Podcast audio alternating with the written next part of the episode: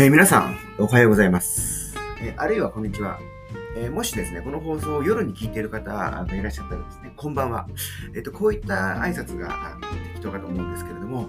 えー、イカイチカワというですね、このポッドキャストプログラム第196回目の放送、たった今始まりましたけれども、えーこの、えー、イカイチカワなるポッドキャストプログラムのですね、えーメインパーソナリティ2人いるうちの1人である私、えーノスタルジー鈴木という、まあ、通称、これは通称で、えー本名ではありませんけれども、ノスタルジー鈴木でございます。えーいつも聞いてくださってる、え皆さん、えーまた今日も聞いてくださいましてありがとうございます。そして、えーまあ、こういう方もいるかなと思うんですが、今日、この放送を初めて聞いたよと、第196回目にしてですね、イカイチカワなるポッドキャストプログラムを初めて聞いたよという方はですね、えー、はじめまして、えーよくぞ聞いていただきましたというわけですね。ぜひですね、今日の放送最後まで聞いていただければ幸いでございますが、えっと、このイカイチカはですね、あの、千葉県の、千葉県というのは日本にあるですね、一つの県、47個ある都道府県のうちの一つ、えーなんですね。県、プレフェクチャー、プリフェクチャーと言いますか、千葉プレフェクチャー、千葉県のですね、まあ、市、えー市区町村、まあ、区。えー市町村がですね、確か54個ぐらいあったと思いますが、そのうちの一つである市川市、市川シティですね。市川シティ。この市川シティをですね、まあ、フィールドとして、舞台として、えー市川市にまつわるあんなこと、こんなこと、そんなこと、えーあんなこといいな、できたらいいなということで語っている、そんなポッドキャストプログラムなんですけれども、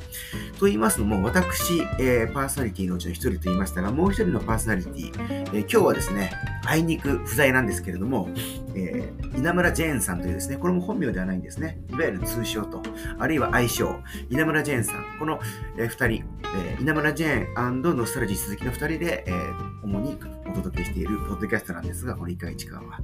えっと、この二人はですね、NPO、まあ、NPO というのは特定非特定非営利活動法人ということなんですが、特定非営利活動法人のフリースタイル市川なるですね、えー2020年に、えー立ち上がったあの NPO のですね、メンバーでもあるんですね。ちなみに稲村ジェーンさんは、この NPO フリースタイル市川のなんと、ヌアント代表理事ということなんですが、えーと、私二人でお届けしているということもありまして、まあ、市川市にまつわる様々なこの街づくり、まあ、広い意味での街づくりについて、え語る、そんなあのポッドキャストでもあるというわけです。と言いながらすいません。ちょっとですね、今、実は私、この放送始まる30秒ほど前にですね、えーお湯を注いだ、あるインスタント食品がもう、3分経ちまして出来上がりましたので、ちょっとすいません。それを食べながらの、放送というわけで、大変、えーお聞き苦しい点があるかもしれませんが、それについては、えーまあ、お聞き苦しい点ね、えー変な音流すんじゃないよと、えいう人もいるかもしれませんが、素直に I'm sorry と先に謝っておきたいと思いますが、ただ私ちょっとですね、猫舌と呼ばれる、まあなんで猫、あの、ね、猫って熱いものは苦手なんでしたっけ？確か。猫舌なんでですね、この熱湯を注いで作ったこのインスタント食品を食べるのもですね、一苦労というわけですが、ただ食べないと、えーこの状態が悪くなってしまうと、食品のですね。なので、えー食べながらのえー喋るというわけでございますが、暑いですね、ちょっと。えーっと、そんなわけでですね、お届けしているこのイカイチカですが、196回目、本日はですね、えー日付言いますと、西暦で言いますと、2024年の1月21日というわけでございます。えー令和、えー和暦、日本の暦で言いますと、えー6年と、和暦、令和6年、1月21日ですね。なので、1月になりまして、新しい年、ニューイヤーになりましてですね、今日が21日目の日だと。21日目だというわけなんですけども、よくですね、新年のご挨拶なんて言いますよね。この新年ってのはいつまで指すのかなっていつも思うんですよ。えっと、1年は12ヶ月ありますから、まあ、1月中は新年と言ってもいいのか、どうか。えーというふうに思い、思いもしますが、まあ、そんなことはさておきましてですね、さておくと言いながら、あの、私は稲村さんが所属しているフリースタイル市川がですね、この1月に行う1月、あの、新春イベントがありまして、今日はそのあのお話をしたいと思っていますけども、えーそれは何かと言いますとですね、えー数日後に迫った1月の27日土曜日なんですが、にですね、こんなイベントやります。題して、第28回1会議、Old is New というですね、えー、そういうイベントをやるんですね。これ何かというと、1会議というのは、えっ、と、人と出会って街を好きになるという、まあ、あのキャッチコピーがついてるんですけど、大体ですね、この1会議は、えっ、と、1時間半から2時間ぐらい行う、あの、イベントなんです。まあ、コロナ禍、え、にはですね、え、対面イベントじゃなかったんですけども、ない時もあったんですが、今はですね、対面イベント、つまりリアルの場にですね、皆さん集まっていただいて、え、行うイベントになってます。まあ、交流イベントなんですが、えっと、3組の、えーゲストスピーカー、登壇者をお招きしまして、その方々に、まあ、大体15分程度のですね、えー、まあ、お話をしていただきまして、3人の、えー、3人の方っていうのは基本的に市川市でこう活躍、活動されている方ということで、様々なジャンル、えー、からお呼びしているんですが、今回も3組の、え方をお招きしておりまして、で、その人たちのお話を聞いて、えそれを、まあ、聞いて、まあ、面白いなと思ったり、え自分もなんか市川市で活動してみようと思ったりですね、あるいはすでに何かしらの活動している方が、あその方と一緒に何かやったら面白いかもしれないなと思ったら、ちょっと、あの、話をしてみたいとそのスピーカーの方とお話をしたいというような、そんな場になっています。あの、ただ一方的にそのゲストスピーカーの人の話を聞くだけじゃなくてですね、えー、まあ質問をしたり、対話をしたりですね、えー、そういう、あと、あの、参加してる人同士で、あの人の話聞いてどうでしたかみたいな話をしたりするするような場面なんかも、えー、設けているというわけなんですね。で、ここにはフリースタイル市川という、その市川市で街づくりをしている、えー、えっと、まあ、NPO のメンバーもたくさん来ます。この市会議自体が、えーフリースタイル市川が主催しておりまして、なのでそのフリースタイルのメンバーも来るのでですね、ここに参加していただくと、その市川市で活動している人、あるいは街づくりに関心がある人たちとこう、まあ、出会って話すようなきっかけ、機会がありますよということなんです。で、このイベントなんですが、実はですね、市川市に本社を置いている企業さんである京葉合算ですね。京葉合算とのまあ共催なんです。まあ、具体的に言うと、京葉合算の、えー、と南八幡にあるコミュニティスペースのですね、京葉合算コミュニティテラス、通称テラスですね。こちらとの共催のイベントになっていて、えっ、ー、と、この日、1月の27日もですね、会場がこのテラスさんで行うと、テラスの、テラスの2階で行いますよということになっています。えっと、これ、このイベントはですね、一応事前に、事前の申し込み制になっているのでですね、来ら来られる方は、えー、フリースタイル市川のウェブサイトからですね、参加申し込みのリンクをたどって申し込んでいただきたいなと思います。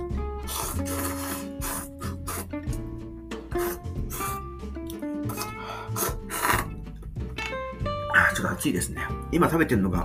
春雨ヌードルってやつですね。まあ、ヌードルっていうのはこう麺ですよね。細長いもので。それ春雨で作られているというわけなんですね。春雨。えー、さて、えー、っと、で、この1会議、第28回なんですが、えー、1月27日に行いまして、時間は午後の2時から4時までです。で、ゲスト3組簡単にご紹介しますとですね、今回は3名とも男性ですね。3名とも男性というケースは結構珍しいかな。あまあ、前回も確か3名、男性だったと思いますが、その前は女性が多かったかな。みたいな形で結構、えー、性別や年齢年齢とかですね、活動しているジャンル、あるいは活動しているエリアなんかは、えっと、まちまちなんですが、今回はたまたまというか、男性3名ですが、1人がですね、三浦、三浦英二さんという方でございます。三浦さんはですね、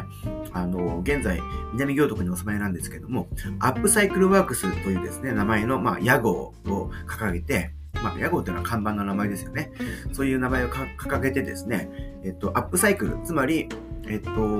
まあ、捨てられちゃうようなものですね。一般的にはもう捨てられちゃうようなもの、もう価値がないなという思われて捨てられちゃったり、あるいは捨てはしないまでも、例えばこう、家の片隅、倉庫の隅にですね、置かれて、もう二度と、二度と使われる日の目を見ないような、ようなもの。えっ、ー、と、そういったものに再びですね、何かこう息を吹き込んで蘇らせて価値のあるものにすると。アップサイクルっていうのはこう、リサイクルとかリユースとかいろいろありますけど、えっと、リサイクルというものの一つの、えっと、バリエーションとも言えるんですね。リサイクルの中には、えっと、例えば有名なところでペットボトルをリサイクルしますけれども、あれは通常の場合ペットボトルをみたいなプラスチックをこう回収して、それをま洗浄して、細かくして、それをまあ素材として何かに使うという形なんですが、アップサイクルは基本的にはですね、これをまたその、え例えば、セブンイレブンで今販売しているですね、えっと、冷凍されている、冷凍庫に入ってるんですけど、商品としては。フルーツとか野菜のですね、えー、カットしたものが 冷凍されているものをですね、それがパッケージングされている、パッケージングされてないか、まあされているのか、それをですね、え、ー、と、スムージーとして、えっ、ー、と、お店でこう作って飲むっていうのがあるんですね、セブンイレブンのヒット商品。昨年のヒット商品ランキング、日経 MJ のヒット商品ランキングでも上位に入ってましたけど、あれなんかもですね、実はアップサイクルと呼ばれるものなんです。例えば捨てられちゃうような、調理していて、あの、セブンイレブンで、えー何かお弁当とかサラダとかを多分作るときに使うブロッコリーとかの茎、芯の部分ですね。これをですね、あの、サラダに入れるのは入れて使えないんだけども、そういうものを集めて、それをスムージーとして使うことができるみたいなケースがあったりしますよね。あの、セブンイレブンで売っているスムージー、えー、美味しいなと思って飲んでる方もいると思うんですが、実はあれはアップサイクル商品でもあるというわけなんです。で、三浦さんという方は、えー、価値のないものを価値のあるものにっていうものを、まあ、あの、コンセプトとして掲げていて、アップサイクルワークスということでいろんなものをこう作っている。あの、えー、作ることにトライしているという方なんですね。で、インスタグラムなんかでその、こんなものをアップサイクルで作りましたよっていうことを発信したりされているので、ぜぜひですね、アップサイクルワークスさんのインスタグラム見ていただくといいかなと思います。で、三浦さん、あの、実はですね、あの、まあ、これも当日お話しいただけるかなと思うんですが、以前は金融機関で、あの、おお勤めでですね、広報、ブランディング、あと M&A の投資のですね、銀行業務とかやってきたり、あと SDGs の活動なんかも近年やられていたということなんですね。で、その会社辞められてですね、今はアップサイクルワークスということを、えー、やっている。他にもま DIY とか、もの、も、もともとその修理するってことに関心があったりですね、あとこうバイクなんか乗られるんで、その機械とかをこう直しながら使うってことはお手の物なのかなと。あと、あの、えー、毎日ですね、欠かさずゴミ拾いをされていると。確か聞くところによると、ゴミ拾いしながら1キロぐらい歩い、1キロぐらいの距離歩くって言ってたかな、確か。それを毎朝やって相当な量のゴミを拾われているということなんですね。そんな三浦さん、すごい面白い話が聞けると思います。それからもう一組の方、こちらの方も実は拠点がですね、えっ、ー、と、三浦さんに少し近くて行徳なんですけども、えっ、と、渡辺直人さんという方なんです。えっと、この方はですね、まあ、あの、まあ、三浦さんが DIY とか、その修理するってことが趣味で、それが工事でアップサイクルを最近やられているってことなんですが、渡辺直人さんはですね、写真とか、まあ、動画、ムービー、えー、コンピュータグラフィックスなどなど、そういうグラフィック、映像関係のですね、えー、っと、まあ、スキルをお持ちなんですね。でそういうことを活かしてですね、お住まいである行徳の近くのその、まあ、旧街道ですね、昔の街道の古い街並みに魅力を感じていて、それをこうグラフィカルに紹介する YouTube のチャンネルをっていうのをコロナ禍に始められたと。行ログという GYO-log って言って、まあ、行ログですね。こういうものを始めたところですね、非常にま評判を得て、あの実際に行徳まちづくり協議会のメンバーにまで今はなっていて、えー、ご自身の町である行徳ののですね、まあ、景観まちづくり。景観っていうのは、えっと、ランドスケープっていうふうに英語で言いますけど、まあ、景観の観は景色、景観の観は、えー、観光とかの見るって言ってて、景観の景は景色ですね。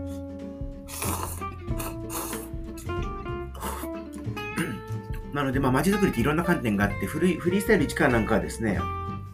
こうイベントを仕掛けたりですね、いろいろと、えー、団体間をつなぐような活動とか、人と人をつないだり、人と団体をつないだりっていうことを、例えばフードバンク事業とか、市会議なんかもそうなんですけど、その活動自体のの一見ですね、それは人と何かをつなぐっていう活動じゃないかもしれませんけど、そこに参加していただくと、えー、あるいは関わっていただくと、いろいろとつながりが増えていくよみたいな形で、まあなんかその街の中のハブ機能の一つとしてなれればいいなと思って活動しているところはあるんですね。フリースタイル市川はそのミッションをですね、一つ一つの思いをつないで市川に流れを作るという、え、のを掲げていまして、なので、まあ、すごく強い思いを持っている方もいれば、そうでもないけど、なんか市川でやってみたいなと思っている方とか、あるいは市川にずっといるんだけど、孤立しちゃってて、寂しいんだよな、みたいな人とか、様々な方がいると思うんですが、でそういう方で、ちょっとその思いを持っている方を、の思いを、いろんな思い、あの、熱い思い、冷たい思い、寂しい思い、いろいろあると思いますけど、そういったものをですね、うまくこう、つなげるところはつなぐきっかけを作りたいなと思っていて、でそれを通じて何か新しい流れを、流れっていうのは本当にこう、ビジネス的なものもあればですね、新しいムーブメントみたいなのもあると思うんですけど、いろいろとそういうことをやりたいなと思っていて、1会議なんかもやっているとで、渡辺さんに今回ご登壇いただきたいなって思ったのが私なんですが、私のストレージ鈴木がぜひですね、渡辺さんに出ていただきたい、行ログというその活動が素晴らしいんでですね、それをぜひみんなに伝えてもらいたいなと。あと、これからどんなことをしていきたいか、ビジョンとか、え行徳の街をもっと良くすることが、渡辺さんのその活動が大いにその、えっ、と、まあ、アクセルっていうかそういうものになって、もっと、えー強く強まっていくんじゃないかなというふうにも思ってお話を楽しみにしています。さて3組目、3組目なんですが、今回のその1会議のサブタイトルが Old is New というタイトルになっていまして、古いは新しいってなってるんですけど、これは単に古いものは新しいって言ってるわけじゃないんですよね。例えば三浦さんのアップサイクルっていうものも、もう新しさはないようなものに再びその、これまでなかったような価値を付け加えることで、以前よりももっとその良い、えー、価値あるものと感じられる、よりキラキラ光るものになるよっていうことをアップサイクルというものでこうやっていると私はこう見ております。あるいは、えっと、行徳さん、あの、渡辺さんはですね、行徳の古い街並み、今でもまあ、その、ここはちょっと素敵だなと思うところなんていうのたくさんこう点在しているんですけど、しっかりとそれをよもよりですね、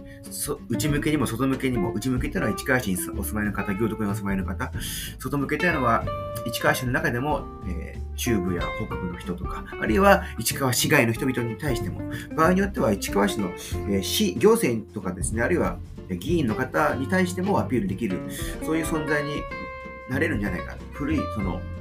ものをですね、古いものの価値を今再びですね、えー、まあ、わかる人にはわかるでではなくて、もっとわかりやすく発信できるんじゃないかというところで、えー、この行ログさん、渡辺さんの活動は、古いものを新しく見せ方を変えて、え、今の人たち、それから今後の未来の人たちについても、に対してもアピールできるんじゃないかと思って、このオールドイズニューっていうキーワードを考えたわけなんです。私が考えたんですけど、3組目のゲスト、平井隆さんという方なんですが、この方はですね、えっと、絵本なんかの読み聞かせをしているんですが、それに加えて紙芝居をですね、えー、やる。紙芝居を、まあ、芝居なんでこう演じるとも言えると思うんですが、紙芝居を演じる、えー、方なんです。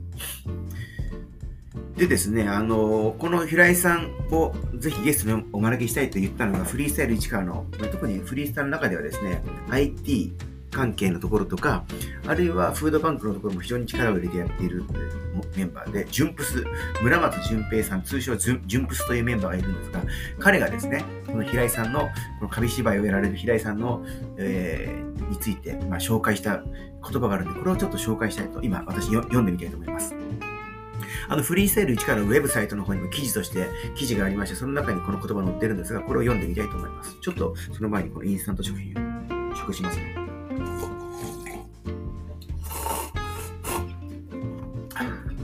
ではちょっと読んでみたいと思います。テレビが普及する以前の昭和20年代から30年代、街角には自転車に乗った紙芝居屋さんがやってきた。大勢の子供たちが集まり、駄菓子を食べながら楽しんだ。時は流れ、インターネットやデジタル機器が普及し、桃太郎も浦島太郎も、いつでも好きな昔話をスマホや iPad で動画再生できるようになった令和の時代。そんな中、昭和そのままの自転車に紙芝居のスタイルで街角に現れるセピア色のその人は平井隆さん。本業の傍ら市川市内の子ども食堂や老人ホームなどの施設をはじめ各所に出現し昔ながらの紙芝居や絵本の読み聞かせを披露してくれる。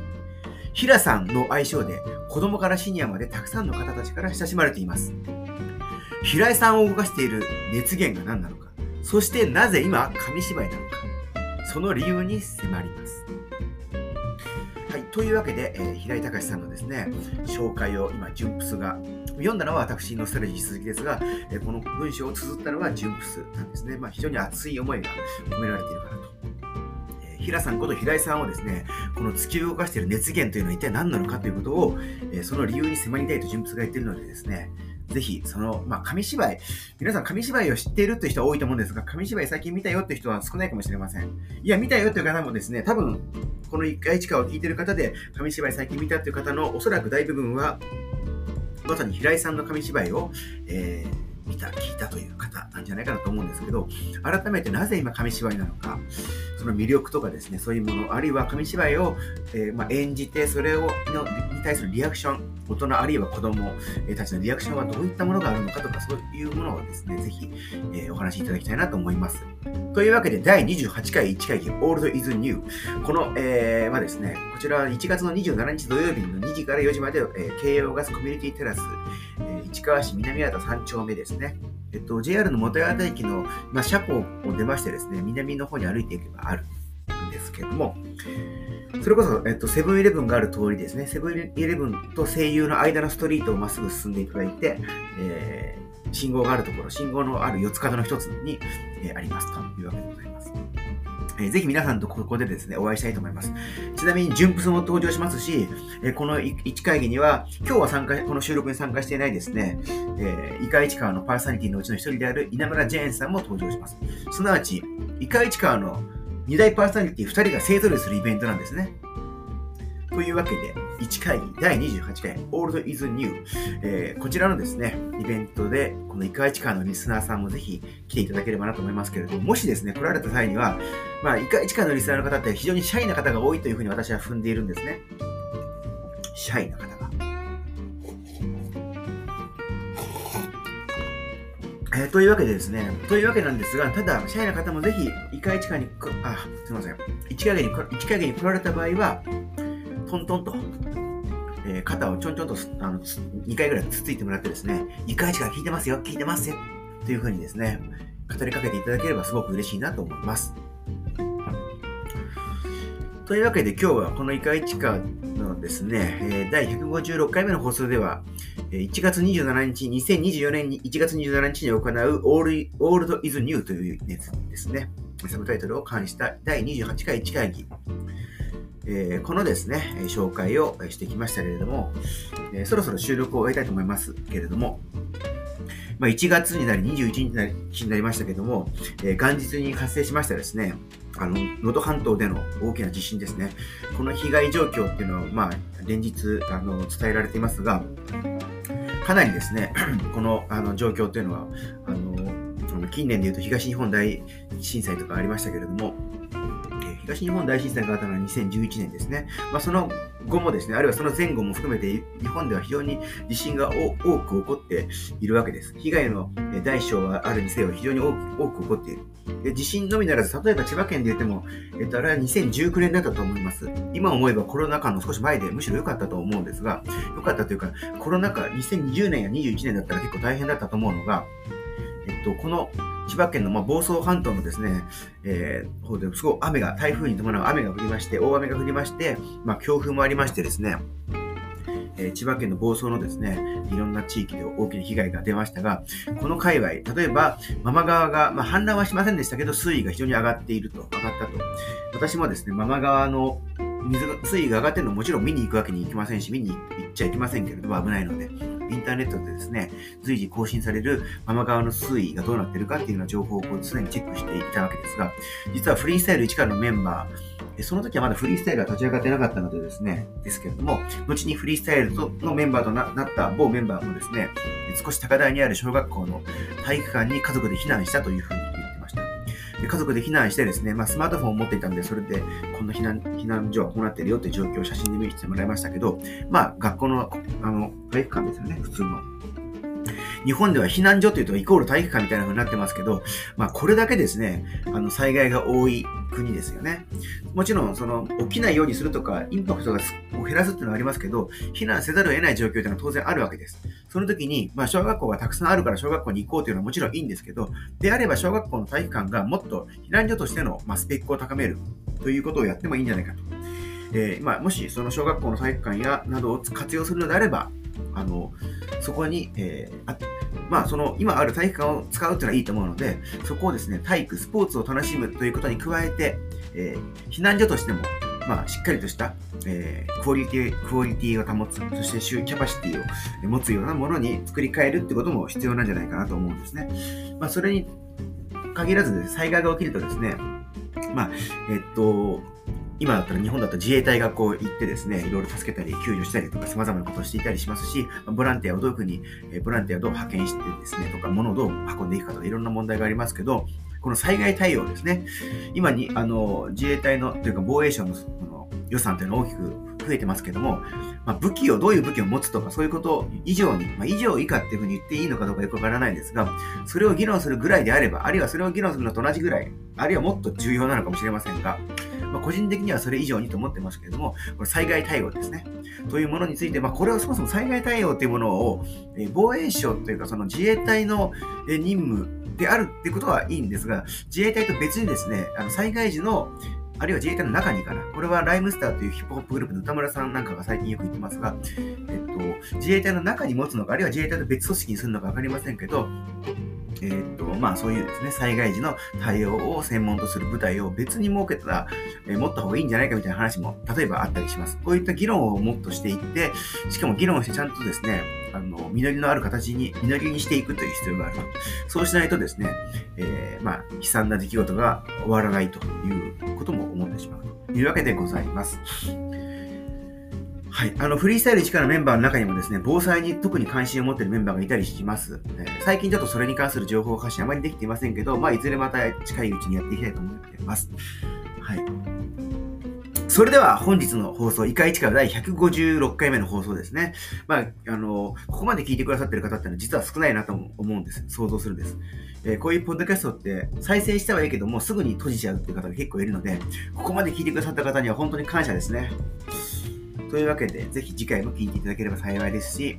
えー、一会議などのイベントでですね、お会いできればいいなと思ってます。あるいは、ゲートというですね、稲村善さんが営んでいる、えー、妙殿にあるコミュニティプレイスの方で、イカイチカの、まあ、公開収録かなんかもやってみたいなというふうにも思ってます。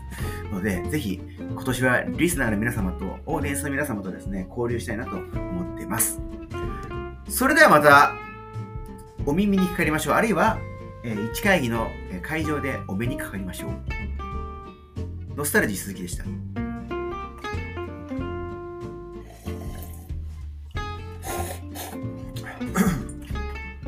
ょっと春雨を食べております。